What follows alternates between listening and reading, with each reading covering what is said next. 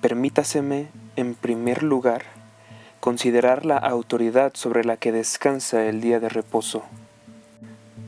Considero de importancia capital que este punto quede claramente establecido en nuestras mentes. Aquí tenemos la roca misma sobre la que naufragan muchos de los enemigos del día de reposo. Nos dicen que el día es una mera ordenanza judía y que no estamos más obligados a santificarlo que a ofrecer sacrificios. Proclaman al mundo que la observancia del día del Señor no descansa sino sobre la autoridad de la iglesia y que no puede ser probada por la palabra de Dios. Ahora bien, creo que los que dicen tales cosas se equivocan enteramente. Mi firme convicción propia es que la observancia de un día de reposo es parte de la ley eterna de Dios. No es una mera ordenanza judía por un tiempo, no es una institución sacerdotal hecha por el hombre, no es una imposición no autorizada de la iglesia. Es una de las reglas eternas que Dios ha revelado para la guía de toda la humanidad. Es una regla que muchas naciones, sin la Biblia, han perdido de vista y han sepultado al igual que otras reglas, bajo los escombros de la superstición y el paganismo. Pero era una regla destinada a comprometer a todos los hijos de Adán. ¿Qué dice la escritura? Después de todo, este es el punto más importante. Lo que dice la opinión pública o lo que piensen los periodistas, nada importa. No vamos a estar ante el tribunal del hombre cuando muramos. El que nos juzga es el Señor Dios de la Biblia. ¿Qué dice el Señor?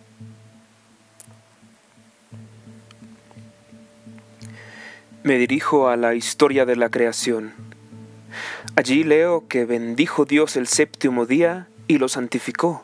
Génesis 2.3. Encuentro el día de reposo mencionado en el principio mismo de todas las cosas. Hay cinco cosas que se dieron al Padre de la raza humana el día en que fue formado.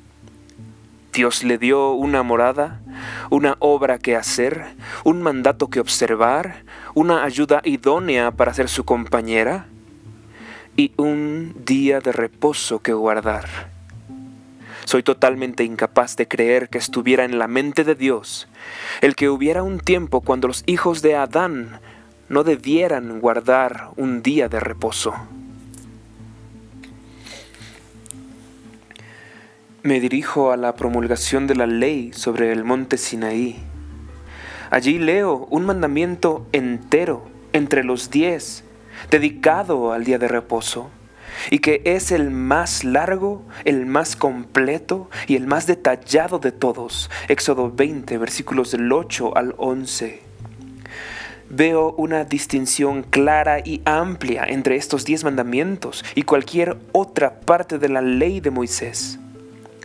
Fue la única parte hablada a oídos de todas las personas.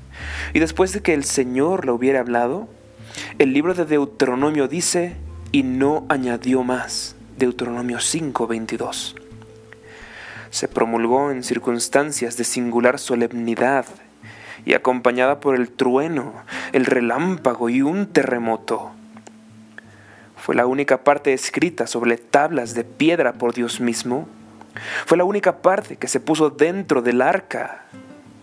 Encuentro la ley del día de reposo, al lado de la ley sobre la idolatría, el asesinato, el adulterio, el robo y cosas parecidas.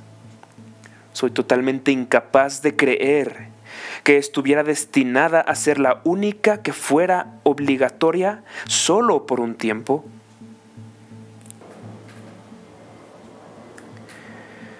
Me dirijo a las escrituras de los profetas del Antiguo Testamento. Los encuentro hablando repetidamente del quebrantamiento del día de reposo al lado de las transgresiones más nefandas de la ley moral. Los encuentro hablando de él como uno de los grandes pecados que acarreó juicios a Israel y llevó a los judíos en cautiverio. Me parece claro que el día de reposo, en su juicio, es algo mucho más elevado que los lavamientos y las purificaciones de la ley ceremonial. Soy totalmente incapaz de creer, cuando leo su lenguaje, que el cuarto mandamiento fuese una de las cosas que un día desaparecerían.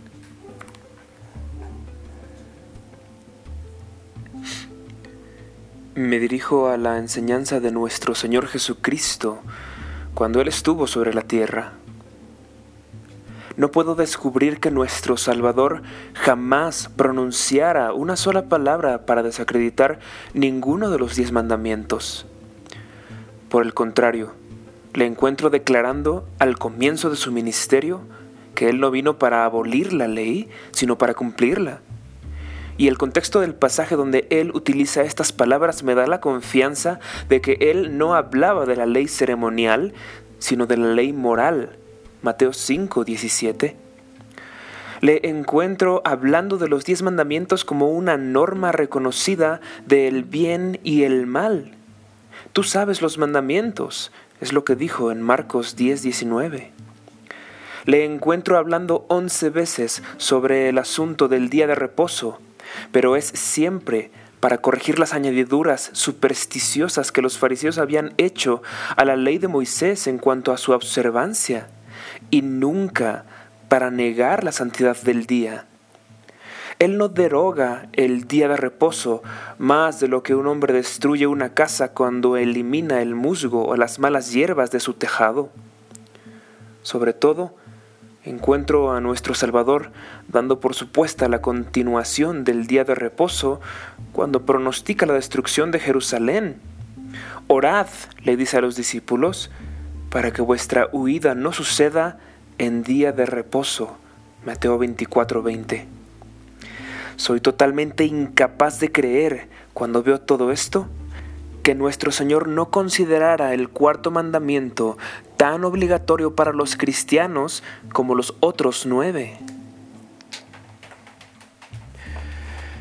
Me dirijo a los escritos de los apóstoles.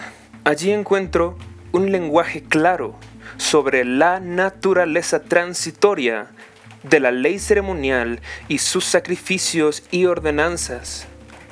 Veo que se los llama carnales y débiles.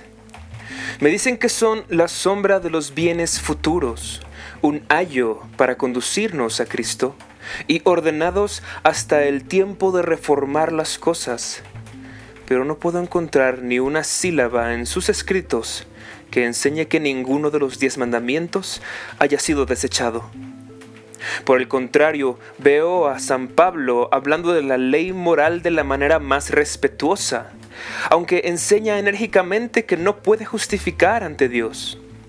Cuando enseña a los efesios el deber de los hijos hacia los padres, simplemente cita el quinto mandamiento, honra a tu padre y a tu madre, que es el primer mandamiento con promesa.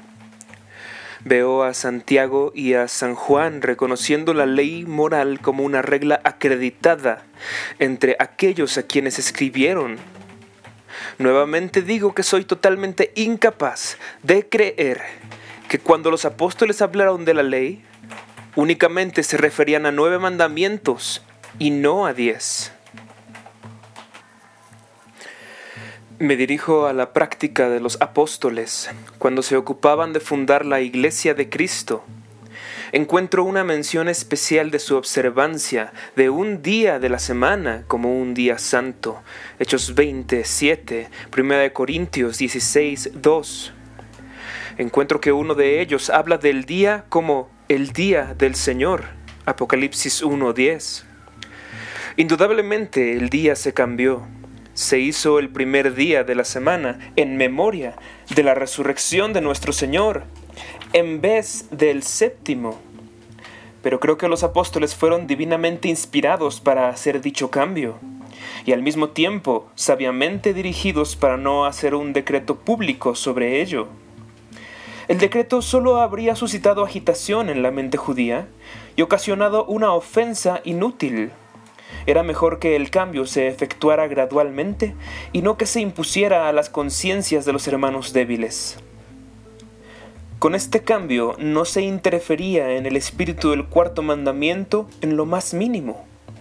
El día del Señor, en el primer día de la semana, era exactamente igual que un día de descanso después de seis días de trabajo, como el día de reposo en el séptimo día lo había sido. Pero, ¿por qué se nos habla tan significativamente sobre el primer día de la semana y el día del Señor, si los apóstoles no guardaron ningún día más santo que otro, es a mi entender totalmente inexplicable. Me dirijo en último lugar a las páginas de la profecía incumplida. Encuentro allí un sencillo pronóstico de que en los últimos días, cuando el conocimiento del Señor llenará la tierra, allí habrá un día de reposo Isaías 66, 23 dice, de día de reposo en día de reposo, todo mortal vendrá a postrarse delante de mí, dice el Señor. El asunto de esta profecía es sin duda profundo. No pretendo decir que pueda sondear todas sus partes, pero una cosa es muy cierta para mí, y es que en los gloriosos días que han de venir sobre la tierra, va a haber un día de reposo y un día de reposo no para los judíos solamente, sino para toda carne. Y cuando veo esto, soy totalmente incapaz de creer que Dios quiso que el día de reposo cesara entre la primera venida de Cristo y la segunda. Creo que Él quiso que fuera una ordenanza eterna en su iglesia. Pido que se preste seria atención a estos argumentos de la Escritura. A mi propio entender, parece muy claro que donde quiera que Dios ha tenido una iglesia en los tiempos bíblicos, Dios ha tenido también un día de reposo. Mi firme convicción es que una iglesia sin un día de reposo no sería una iglesia según el modelo de la escritura. Permítaseme concluir esta parte del asunto ofreciendo dos advertencias. Dos advertencias que considero especialmente requeridas por la mentalidad de nuestro tiempo. Por una parte, cuidémonos de infravalorar el Antiguo Testamento. En años recientes ha surgido una desafortunada tendencia a desdeñar y despreciar cualquier argumento religioso que se saque de una fuente del Antiguo Testamento y a considerar al hombre que lo utilice como una persona oscurantista, trasnochada y anticuada. Haremos bien en recordar que el Antiguo Testamento está exactamente tan inspirado como el Nuevo, y que la religión de ambos testamentos es en lo principal y en la raíz una y la misma. El Antiguo Testamento es el Evangelio en el capullo, el Nuevo Testamento es el Evangelio en la flor. El Antiguo Testamento es el Evangelio en la hoja. El Nuevo Testamento es el Evangelio en el grano lleno. Los santos del Antiguo Testamento vieron muchas cosas oscuramente, como por un espejo, pero miraron al mismo Cristo por la fe y fueron conducidos por el mismo Espíritu que nosotros. No escuchemos, por tanto, a aquellos que se mofan de los argumentos del Antiguo Testamento. Mucha infidelidad comenzó con un desprecio ignorante del Antiguo Testamento. Por otra parte, cuidémonos de despreciar la ley de los diez mandamientos. Me aflige observar cuán ligeras e insanas son las opiniones de muchos hombres sobre este asunto. Me he asombrado ante la frialdad con que los clérigos hablan de ello a veces, como si fueran una parte del judaísmo, que pudieran ser puestos en la misma categoría que los sacrificios y la circuncisión. Me pregunto cómo pueden tales hombres leerlos a sus congregaciones cada semana. Por mi parte, Creo que la venida del Evangelio de Cristo no alteró la posición de los diez mandamientos ni un ápice. Si acaso más bien los enalteció y elevó su autoridad. Creo que en la proporción y el lugar debidos es exactamente tan importante exponerlos y hacerlos cumplir como predicar a Cristo crucificado. Por ellos es el conocimiento del pecado. Por ellos el Espíritu enseña a los hombres su necesidad de un Salvador. Por ellos el Señor Jesús enseña a su pueblo cómo caminar y agradar a Dios. Pienso que sería bueno para la Iglesia que los diez mandamientos se expusieran más frecuentemente en el púlpito de lo que se hace. En cualquier caso, me temo que mucha de la ignorancia actual sobre la cuestión del día de reposo es atribuible a ideas erróneas sobre el cuarto mandamiento.